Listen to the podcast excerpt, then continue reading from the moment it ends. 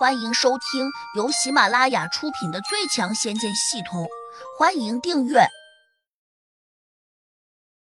第五百二十章，琉璃金甲被策反。他这样打着如意算盘时，便又发力进攻。谁知这时胡杨好像识破了他的意图，竟不再后退了，而是以剑御剑，剑剑相向，让药老无法抽身。药老有点着急，索性加大了力道。直接硬劈向胡杨，根本不再管身上是否露出了更大的破绽。毕竟他那件琉璃金甲十分霸道，似乎还能软绵绵的化解掉胡杨的剑劲，所以药老越发无所顾忌。就在药老再一次用力劈下时，却突然看见胡杨手上的长剑变成了一把金色的大锤。这是一个锤柄足有六尺长的大头金锤。这小子临阵换兵器。本是兵家大忌，况且他拿着仙剑不用，偏偏换把锤头出来，这不是自找苦吃吗？药老冷笑，暗自又有些轻视，认为胡杨终究还是年轻了点，打斗经验始终差的太多，因此他越发轻松加愉快，手中长剑劈得更重，想一剑把胡杨手上的金锤给劈成两半。当。随着一声巨响，药老的剑这次非常精准的劈在了胡杨的大金锤正中，如同一把大砍刀在切西瓜似的。药老心下大喜，自己这一剑用足了十成的力道，绝对可以把胡杨的大锤给劈开。但是药老这一剑劈下来时，只听得一声大响，一股大力从剑刃上反震回来，迅速传到了他的手腕上，令他的手腕突然麻了下。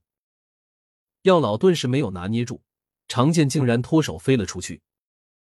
他心里一惊，急忙冲过去想把长剑抢回来。哪知这时胡杨好像早就识破了他的意图，错步横移，挥起手上的大锤，便狠狠的砸向了药老的胸膛。药老眼里只有仙剑，必须抢回来，不然如果仙剑掉落，或者被胡杨抢先一步捡走，那他可就遇到大麻烦了。正是他心神不定、有些混乱的时候，胡杨抓住机会，抡起大锤砸在了他的胸膛上。砰！药老闷哼了一声，虽然琉璃金甲帮他卸去了近半的劲力，但他依旧被砸得鲜血翻涌，嘴里一甜，差点喷出鲜血。他硬生生的把几乎冒到喉咙处的鲜血给吞了回去。他还没来得及缓过劲来，胡杨的金锤又一次凶悍的砸了过来。药老急忙躲避，但还是慢了半拍，紧紧避开了胸腹要害之处，而他的右肩头却实实在在的被胡杨这一锤给砸了个正着。不远处观战的南岭寿翁等人都下意识的大叫了声好，麦子等农夫更是欢喜的大喊起来。药老只觉得体内热血翻涌，肩头更是痛得厉害，他急忙在地上滚翻了两圈，想去捡仙剑，但是。他还没有滚到剑旁，就被胡杨一锤给砸了下来。药老只得往旁边滚，胡杨趁机把他的仙剑给捡起来，收进了铸物戒指。药老眼睁睁的看着这一幕，不禁又气又急，他暴吼了一声：“臭小子，敢抢老夫的东西，快点交还出来，我饶你不死！”老匹夫，你是我的手下败将。还敢如此张狂？信不信我现在就灭了你？就凭你，做梦！药老怒吼了一声，立刻取出一根狼牙大棒，张牙舞爪的扑向胡杨。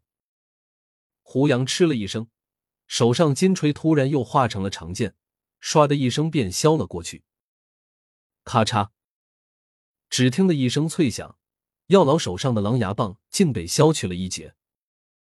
药老又气又急，心下暗道：“胡杨这小子手上既有金锤，又有仙剑，且都好像不是凡间之物。自己失了仙剑，根本没办法再和他争输赢。